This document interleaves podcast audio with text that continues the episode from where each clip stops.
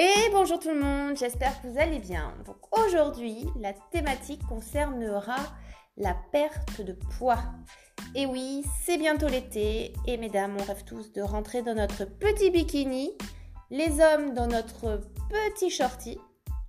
Donc le thème aujourd'hui, c'est la perte de poids, la thématique, mais c'est de comprendre pourquoi les régimes donnent-ils faim.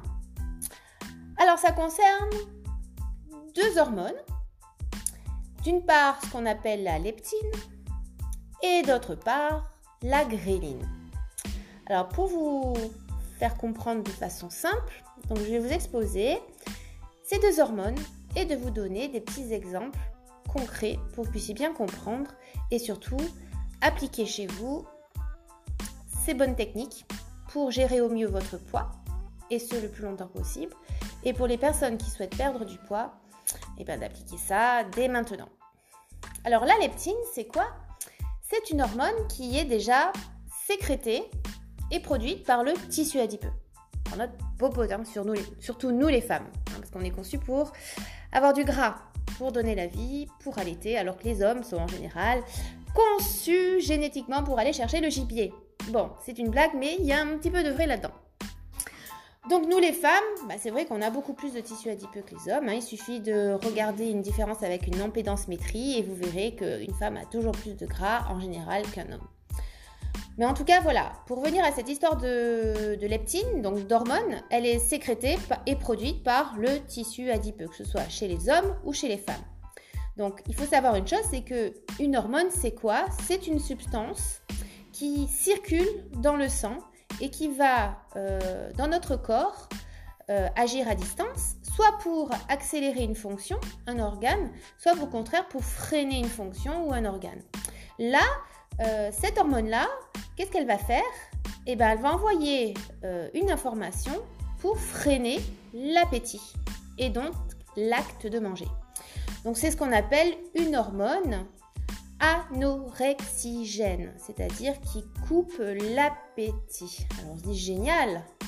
Alors euh, cette hormone-là, euh, il faut savoir pour quelle raison elle est sécrétée, dans quelle situation. Et eh bien je vous apprendre une chose, c'est que cette hormone, elle est sécrétée bah, proportionnellement à la masse grasse. Ça veut dire quoi? Bah, Ça veut dire tout simplement que lorsque vous êtes en excédent calorique, c'est-à-dire lorsque vous êtes dans un bilan énergétique positif par rapport à une situation antérieure. On va prendre l'exemple d'une personne qui a l'habitude de manger normalement, euh, de façon isocalorique, c'est-à-dire euh, la quantité de calories qu'il lui faut pour maintenir son poids d'équilibre, et cette personne part au Club Med, et là, pendant deux semaines, la personne se lâche, elle a envie de réfléchir à rien, et elle a envie de se faire plaisir. Donc là, buffet à volonté, petite sédentarité, qu'est-ce qui va se passer? Eh bien, on va voir de jour en jour une augmentation de la masse grasse. Et c'est là où cette hormone, cette leptine, va agir pour dire Eh oh, attention, la masse grasse augmente, il faut cesser de manger. Donc vous comprenez bien que le corps est une machine super intéressante dans le sens où le corps fonctionne toujours dans le principe de l'homéostasie, c'est-à-dire le principe d'équilibre. Parce qu'on n'est pas fait pour manger plus que nécessaire et inversement, on n'est pas conçu pour se restreindre volontairement.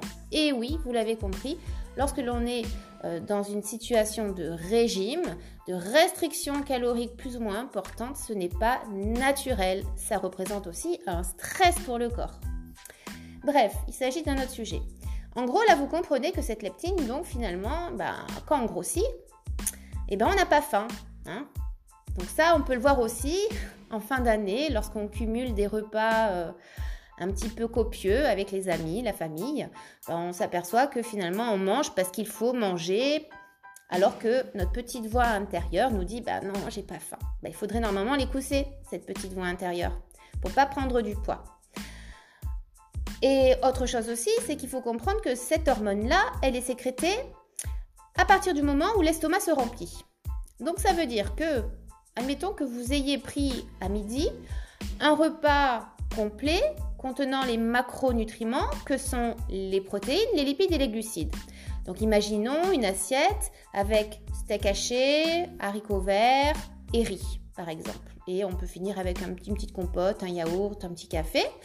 Et eh bien dans ce repas-là, il va falloir environ, je dis bien environ, hein, ça dépend de chaque individu, 4 heures pour digérer ce repas. Donc ça veut dire que tant qu'on est en train de digérer, et eh ben cette leptine là, cette euh, hormone coupe-faim euh, fonctionne. Donc normalement, on ne devrait pas manger. On va commencer à manger quand, au contraire, on va avoir euh, une autre hormone qui va plutôt agir. Et c'est ce qu'on va parler tout à l'heure d'une hormone qui est antagoniste, qui est inverse à la leptine. Donc voyez, vous comprenez que normalement, bah, il faudrait manger quand on a réellement faim. Réellement faim. Donc tant qu'on se digère, on a cette hormone qui agit et qui dit qu'il ne faut pas manger. Sinon, bah, si on mange, c'est comme ça qu'on grossit. La gréline, on va parler de l'autre hormone. Pour que vous puissiez bien comprendre ce mécanisme de faim et de satiété. Donc la gréline, là on va parler d'une autre hormone qui est antagoniste. Et là, c'est une hormone qui n'est pas sécrétée et produite par le tissu adipeux, mais qui est euh, sécrétée au niveau de l'estomac. Et cette hormone, étant donné que c'est l'inverse de la leptine, c'est une hormone qui est orexigène, hein, c'est-à-dire qui donne faim. Et oui, c'est l'hormone qui donne faim. Et quand est-ce qu'elle est sécrétée, cette hormone? Ben, Si vous avez bien compris le principe, c'est qu'elle est sécrétée lorsqu'on est loin des repas, lorsqu'on a l'estomac qui est vide, quand on a aussi une glycémie qui commence à diminuer. Donc ça veut dire que ben, là, par exemple, si on reprend l'exemple de tout à l'heure, cette assiette avec steak haché, haricots verts et riz, petite compote ou yaourt en fin de dessert, et eh ben, on va dire que la personne ne mange absolument rien jusqu'à 18h, 19h, hormis de l'eau, ben, normalement et logiquement, cette personne devrait vraiment avoir faim petit à petit, 18, 19, 20, et plus le temps passe et plus l'appétit augmente par rapport à cette hormone qui va augmenter euh, proportionnellement.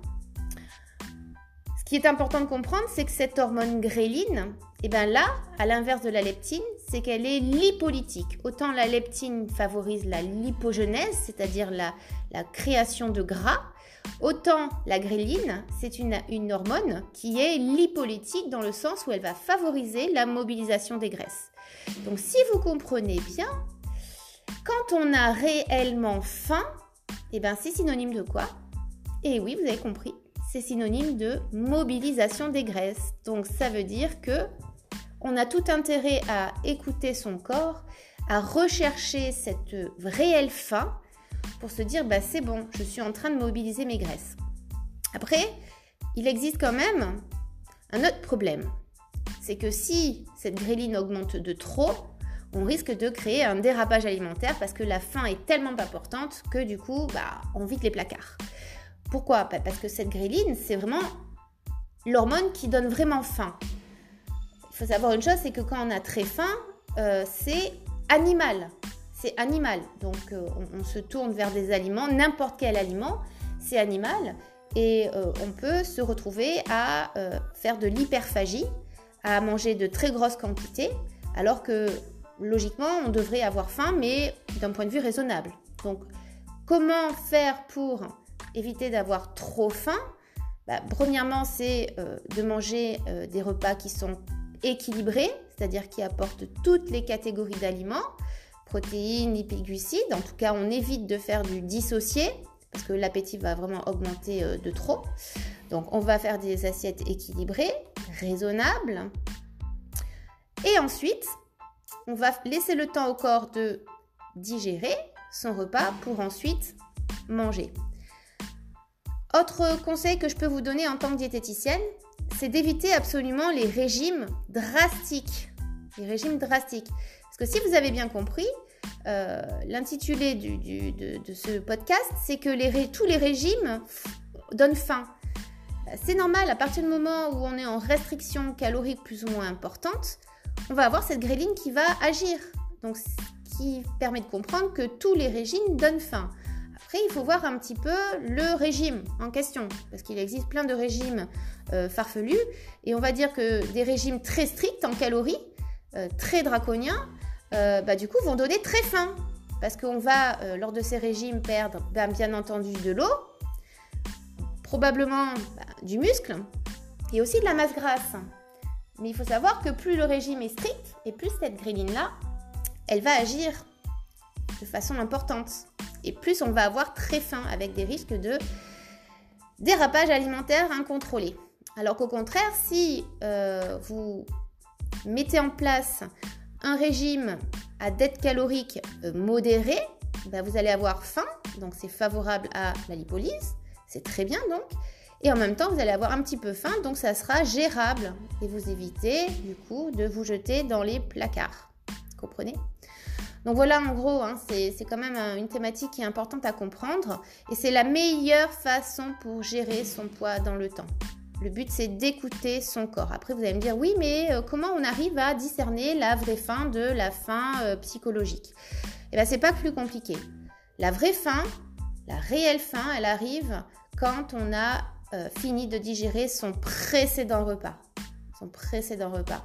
Donc, tout dépend, bien entendu, de la composition du repas il est évident que si vous prenez une feuille de salade avec un yaourt à 0%, euh, la digestion va être très rapide et vous allez avoir réellement, mais réellement faim dans les deux heures après votre repas. Hein. Donc c'est pour ça que c'est intéressant d'avoir un repas qui soit euh, complet pour éviter d'avoir affaire à une faim euh, qui soit difficilement contrôlable dans l'après-midi. Donc pour gérer au mieux, on écoute son corps, pour la perte de poids, ben, on va essayer de chercher sa vraie faim. Et comment elle se manifeste? Ben, Par le ventre qui gargouille, par une petite fatigue aussi. Et surtout, c'est que comment différencier une vraie faim C'est que lorsque vous allez manger, ben, vous êtes satisfait. Vous n'allez surtout pas culpabiliser. Alors qu'au contraire, une faim, une gourmandise, ben, bien souvent, ça arrive une heure, deux heures après un repas équilibré, compris, complet. Et souvent, c'est ben, des choses sucrées, bien souvent. Et là, ben, quand on va consommer l'aliment, ben, on est en pleine digestion, donc c'est pas possible que ce soit réellement une vraie faim, parce que vous l'avez compris. Mais en tout cas, on va culpabiliser. Et là, si on culpabilise, et eh ben, on s'aperçoit que finalement, ce n'était pas une réelle faim. Voilà. Donc ça, c'est quelque chose de très très important pour gérer au mieux son poids de façon définitive. Donc voilà, j'espère que ce petit podcast euh, bah, vous aura plu. Euh, si vous avez des suggestions, euh, des thématiques, vous n'hésitez pas. Moi, je suis friande. Voilà. Bon, bah, sur ce, je vous laisse et je vous dis en tout cas à tous une très belle journée. À bientôt!